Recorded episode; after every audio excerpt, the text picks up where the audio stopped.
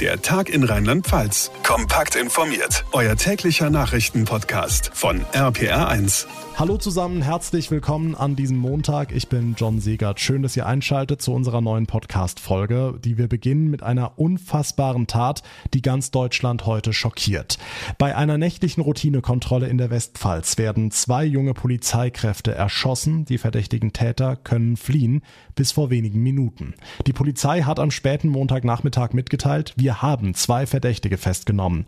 Alles, was wir bislang wissen, wie der Innenminister auf die Tat reagiert und natürlich auch alle sonstigen Themen vom heutigen Tag, hört ihr wie gewohnt kurz und kompakt hier im Podcast. Es sollte eine Routinekontrolle werden, heute am frühen Morgen in der Westpfalz. Zwei junge Zivilkräfte der Polizei halten ein Auto an, plötzlich wird auf die Beamten geschossen, beide erliegen wenig später ihren Verletzungen und der bzw. die Täter können entkommen. Den ganzen Tag über hat die Polizei mit einem Großaufgebot nach den Verdächtigen gesucht, mehr und mehr Hinweise kamen ans Licht und vor wenigen Minuten gab es einen Fahndungserfolg. Noah Theis aus der RPA 1 Nachrichtenredaktion. Wie ist der aktuelle Stand? Der ändert sich quasi im Stundentakt. Wir wissen jetzt, die Polizei hat zwei Tatverdächtige im saarländischen Sulzbach festgenommen. Es handelt sich dabei einerseits um den 38-jährigen Andreas Johannes Schmidt. Er ist polizeibekannt und betreibt einen Wildtierhandel in Neunkirchen. Bei dem anderen Verdächtigen soll es sich um einen 32 Jahre alten Mann handeln. Nähere Infos zu ihm sind aber noch nicht bekannt. Die Fahndung läuft aber weiter, weil die Polizei nicht ausschließen kann, dass es noch weitere Täter gibt. Okay, kannst du denn nochmal den genauen Tathergang beschreiben? Also was ist da heute Morgen in der Westpfalz passiert? Auch da gibt es noch viele Fragezeichen. Klar ist, es gab eine Verkehrskontrolle auf der Kreisstraße zwischen Maiweiler Hof und Ulmet. Die 24-jährige Polizeianwärterin und ihr 29-jähriger Kollege haben dann wohl den Kofferraum des Autos kontrolliert und dort totes Wild, also ein Reh oder ein Wildschwein gefunden. Dann kam der Funkspruch, dass auf sie geschossen wird und dann Funkstelle. Als die Verstärkung vor Ort eingetroffen ist, war es für die beiden Beamten schon zu spät. Vor Ort werden immer noch Spuren gesammelt, alles gesichert, was irgendwie von Wert ist. Und dann wird man in den nächsten Stunden und Tagen anhand der Indizien und vielleicht auch anhand der Aussagen der Festgenommenen feststellen, was sich genau wie abgespielt hat. Danke für den Moment, Noah Theis. Geschockt, entsetzt, bestürzt. Das waren die Reaktionen heute aus der Staatskanzlei, den Landtagsfraktionen und dem zuständigen Innenministerium in Mainz. RPA1-Reporter Olaf Holzbach, immer größere Gewaltbereitschaft beobachtet die Polizei ja schon länger. Ist das jetzt eine neue Eskalationsstufe? Also wenn, dann wären es eher ein paar Stufen auf einmal, denn bislang geht's ja im polizeilichen Alltag bei Demos oder Kontrollen um ja, Beleidigungen, auch mal Schubser oder Schläge. Schlimm genug, aber eine Tat wie heute Morgen bei Ulmet gab es lange nicht. Ich darf Ihnen sagen, zum letzten Mal wurde ein rheinland-pfälzischer Polizist am 17.03.2010, ein Angehöriger des Spezialeinsatzkommandos Rheinland-Pfalz, durch ein Mitglied der Hells Angels in Anhausen ermordet. Innenminister Roger Levens die Schüsse bei einer Hausdurchsuchung damals im Kreis Neuwied. Vorher gab es 25 Jahre lang keinen ähnlichen Fall. Tja, und heute gleich zwei Opfer. Stimmt es, dass die Beamtin noch in der Ausbildung war?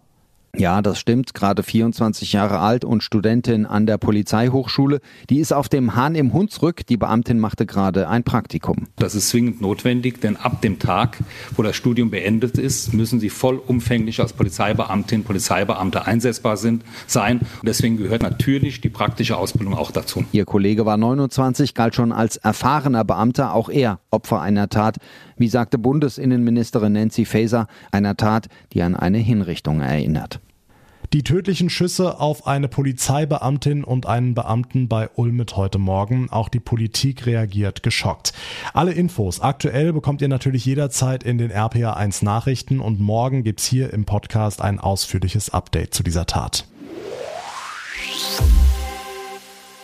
Vor ganz genau einer Woche mussten wir hier im Podcast über eine andere schreckliche Gewalttat berichten, den Amoklauf an der Universität in Heidelberg. Heute hat die Stadt innegehalten, um bei einer bewegenden Trauerfeier der 23-jährigen getöteten Studentin sowie ihrer verletzten Kommilitonen zu gedenken. Um 12.24 Uhr, also zu genau dem Zeitpunkt, als vor einer Woche die Schüsse fielen, stand ganz Heidelberg still für eine Schweigeminute. RPA1-Reporter Francesco Romano, du hast die Trauerfeier erlebt. Wie tief sitzt in Heidelberg noch der Schock eine Woche nach der Tat? Ja, keine Frage, der Schock sitzt hier immer noch tief. Es war mucks, mäuschenstill in der Stadt. Die Gedenkfeier selbst war auch hoch emotional.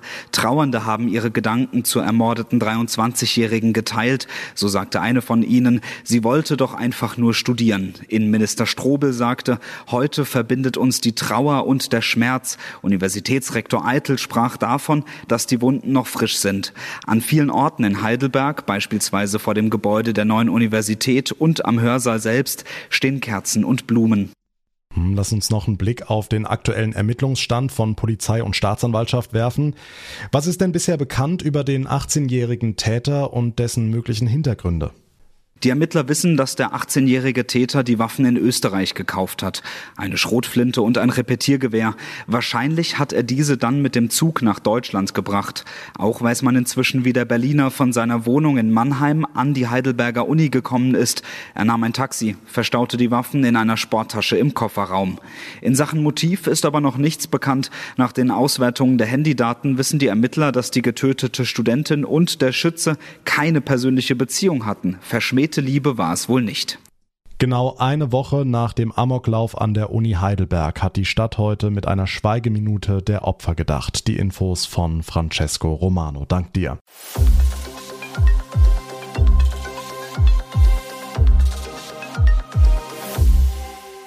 Kommen wir zu den aktuellen Corona-Entwicklungen. Die Omikron-Welle hat ihren Höhepunkt noch gar nicht wirklich erreicht und trotzdem werden immer mehr Rufe nach Lockerungen der Corona-Einschränkungen laut. Markus Söder zum Beispiel, eigentlich ja für sein vorsichtiges Handeln bekannt, will lockern, wenn die Krankenhäuser nicht überlastet werden. Und jetzt fordern sogar Supermarktketten, die 2G-Regel im Einzelhandel abzuschaffen. RPA1-Reporter Noah Theis, Rewe, Edeka und Co. sind aber doch gar nicht von 2G betroffen. Das stimmt, im Supermarkt gilt ja nur die Maskenpflicht. Dass jetzt aber auch Lebensmittelhändler fordern, 2G im Einzelhandel abzuschaffen, kann man als eine Geste der Solidarität verstehen. Die Chefs von Edeka, Rewe, Aldi und Lidl haben in einem Brief an Kanzleramtsminister Schmidt das geschrieben, was der betroffene Einzelhandel selbst eigentlich schon lange sagt. 2G sorge für erhebliche Umsatzeinbußen und die Gefahr, dass tausende Geschäfte schließen müssten, sei offensichtlich. Sie springen ihren Kollegen im Einzelhandel sozusagen zur Seite. Hm, der Druck auf die Regierung zu lockern wächst also. Gibt's denn schon eine Reaktion aus Berlin? Ja, Regierungssprecher Hebestreit hat heute gesagt, dass die Bundesregierung im Moment noch keinen Anlass für Lockerungen sieht. Man werde lockern, wenn man das Gefühl habe, das verantwortlich tun zu können. Jetzt sei das aber noch ein bisschen verfrüht, denn die Infektionszahlen gingen gerade bergauf. Und in der Tat steigt die bundesweite Corona-Inzidenz immer weiter. Das RKI gibt sie heute mit rund 1177 an. Gestern lag sie noch bei 1157. Und auch die Hospitalisierungsinzidenz steigt in letzter Zeit etwas an. Man wird also noch weiter beobachten müssen, wie sehr die Omikron-Variante die Krankenhäuser belastet. Und der Höhepunkt der Omikron-Welle wird ja auch erst noch erwartet. Die Infos von Noah Theis, dank dir. Tja, obwohl die Infektionszahlen also steigen und steigen, gehen einige andere Länder deutlich lockerer mit dieser Entwicklung um. Beispiel Dänemark. Da sollen morgen die Masken fallen und die Dänen müssen dann auch keine Impfnachweise mehr vorzeigen. RPA1-Reporterin Sigrid Harms, was ist nun besser, der deutsche oder der dänische Weg? Also laufen die Dänen damit sehenden Auges in die nächste Infektionswelle? Ja, das liegt natürlich im Auge des Betrachters. Aber es stimmt schon, wenn man sich die Infektionszahlen ansieht, dann sollte man nicht denken, dass die Corona-Pandemie in Dänemark überwunden ist. Aber diese Zahlen spielen offenbar nicht mehr so die Rolle. Gesundheitsminister Heunicke meint, das Wichtigste sei, dass die Omikron-Variante die Leute nicht so krank mache und die Krankenhäuser nicht überlastet würden. 80 Prozent der dänischen Bevölkerung seien nun unter anderem durch eine Impfung gegenüber einer schweren Erkrankung immun. Also könnte man die Beschränkungen auch aufheben. Okay, was heißen diese Öffnungen jetzt genau für den Alltag in Dänemark? In der Praxis bedeutet das, dass die Restaurants und Kneipen wieder länger als 23 Uhr geöffnet haben können. Die Festivals können stattfinden, Fußballspiele im Stadion mit Tausenden von Leuten, Konzerte, die Fashion Week, die diese Woche in Kopenhagen veranstaltet wird, die kann wieder vor Publikum stattfinden. Die Kinos und Museen sind uneingeschränkt geöffnet. Das Leben wird also wieder normal. Doch auch wenn man keinen Mundschutz mehr tragen und auch keinen Corona-Pass mehr vorzeigen muss, dann sollte man trotzdem aufpassen, dass man sich nicht ansteckt steckt. Müssen sich die Dänen denn jetzt überhaupt noch an irgendwelche Corona-Maßnahmen halten oder sind alle gestrichen? Naja, fast. Äh, bislang galt es, dass man vor der Einreise aus dem Ausland einen Corona-Test machen muss. Nun ist es so, dass EU-Bürger, die geimpft oder genesen sind, das nicht mehr müssen, nur die ungeimpften. Außerdem haben die Krankenhäuser und die Pflegeheime weiterhin die Möglichkeit, von den Besuchern zu verlangen, dass sie eine Maske tragen. Also generell appelliert die Regierung immer noch an die Bevölkerung, vorsichtig zu sein und sich zu Hause mindestens vier Tage zu isolieren, wenn man positiv auf Corona getestet wurde. Aber gesetzlich vor vorgeschrieben ist das nun nicht mehr. Die Infos von Sigrid Harms. Dank dir. Ähnlich viele Lockerungen gelten seit ein paar Tagen in Großbritannien. Dort sind am Donnerstag etliche Maßnahmen gefallen. Und mehr noch, die schon beschlossene Impfpflicht für Gesundheitsberufe wird jetzt wohl doch nicht kommen. Das berichten heute britische Medien. Demnach soll Premierminister Johnson diesen Schritt auf Druck seiner Partei angeordnet haben. Gesundheitsminister Javid solle alles Nötige mit seinen Kabinettskollegen vereinbaren, heißt es. RPA1-Reporter Philipp Detlefs in London. Eigentlich sollten Pflegekräfte ab dem 1. April zweimal geimpft sein. Die Kehrtwende begründet Gesundheitsminister Javid damit, dass die Impfpflicht zu Zeiten der Delta-Variante beschlossen wurde. Die Auswirkungen der Omikron-Variante seien aber deutlich milder als befürchtet. Johnsons Kehrtwende hat allerdings auch eine politische Komponente. Wegen der Partygate-Affäre steht der Premier extrem unter Druck. Die Abkehr von der Impfpflicht ist eine Kernforderung einflussreicher Tory-Abgeordneter aus den hinteren Reihen des Parlaments.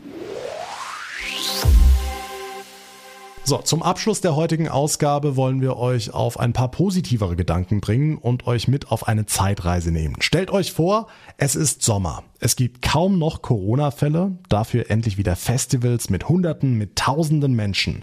Zugegeben klingt speziell, gerade heute wie aus einer anderen Welt, aber es kommen auch wieder unbeschwertere Zeiten. In Bingen steht jetzt der Plan für das Comeback von Rhein in Flammen und RPA1-Reporterin Maike Korn. Es ist sogar schon der Ticketvorverkauf gestartet. Genau, 2. Juli soll das Feuerwerksspektakel endlich wieder das Mittelrheintal zum Leuchten bringen. Im Konvoi fahren die Schiffe nach Trechtingshausen und zurück. Bedeutet 90 Minuten Feuerwerk am Stück. Also die Resonanz ist hervorragend. Wir haben eine lange Warteliste auch an Individualgästen, die schon viele Jahre Stammgäste sind und die seit ja, November, Dezember regelmäßig fragen, wann können wir denn endlich die Tickets kaufen? Und ich glaube, das Rhein in Flammen eins unserer super Highlights dieses Jahr in Bingen. Heiner Schiemann, Tourismuschef in Bingen. Zum ersten Mal soll es auch Motto-Schiffe geben. Zum Beispiel eins mit Weinverkostung, eins mit Akrobatik-Show und eins mit Seemann-Geschichten. Hm, klingt gut, aber ist es nicht auch mutig, jetzt schon Tickets zu verkaufen, wo noch niemand sagen kann, was in fünf Monaten ist, geschweige denn, welche Regeln wir dann haben? Klar, also es gibt natürlich Unsicherheiten. Bingen plant jetzt erstmal mit den aktuellen 2G-Plus-Regeln, also wahrscheinlich strenger, als es im Sommer nötig sein wird. Zum einen verfolgen wir natürlich intensiv ähm, die wissenschaftlichen Daten und stimmen uns natürlich auch mit anderen Veranstaltern viel ab. Die Stimmung ist eigentlich überall gleichermaßen. Wir gehen schon davon aus, dass die nächsten zwei, drei Monate jetzt äh, sicherlich nochmal mit Zähne zusammenbeißen verbunden sind, aber wenn die Temperaturen äh, sich wieder auflockern, dann wird es auch schöne Veranstaltungen hier geben. Rein in Flammen in Bingen glaubt also fest an das Comeback diesen Sommer. Die Infos dazu von Maike Korn. Dank dir. Und das war der Tag in Rheinland-Pfalz für heute. Ich würde mich sehr über Feedback zu dieser Ausgabe freuen. Könnt ihr mir jederzeit zukommen lassen. Per Mail, per Instagram, per Facebook. Alle Infos, alle Kontaktmöglichkeiten findet ihr in den Show Notes. Und wenn ihr uns abonnieren, uns folgen würdet, dann wäre das auch ganz toll. Dann bekommt ihr jeden Tag automatisch das ausführliche Info-Update zugespielt.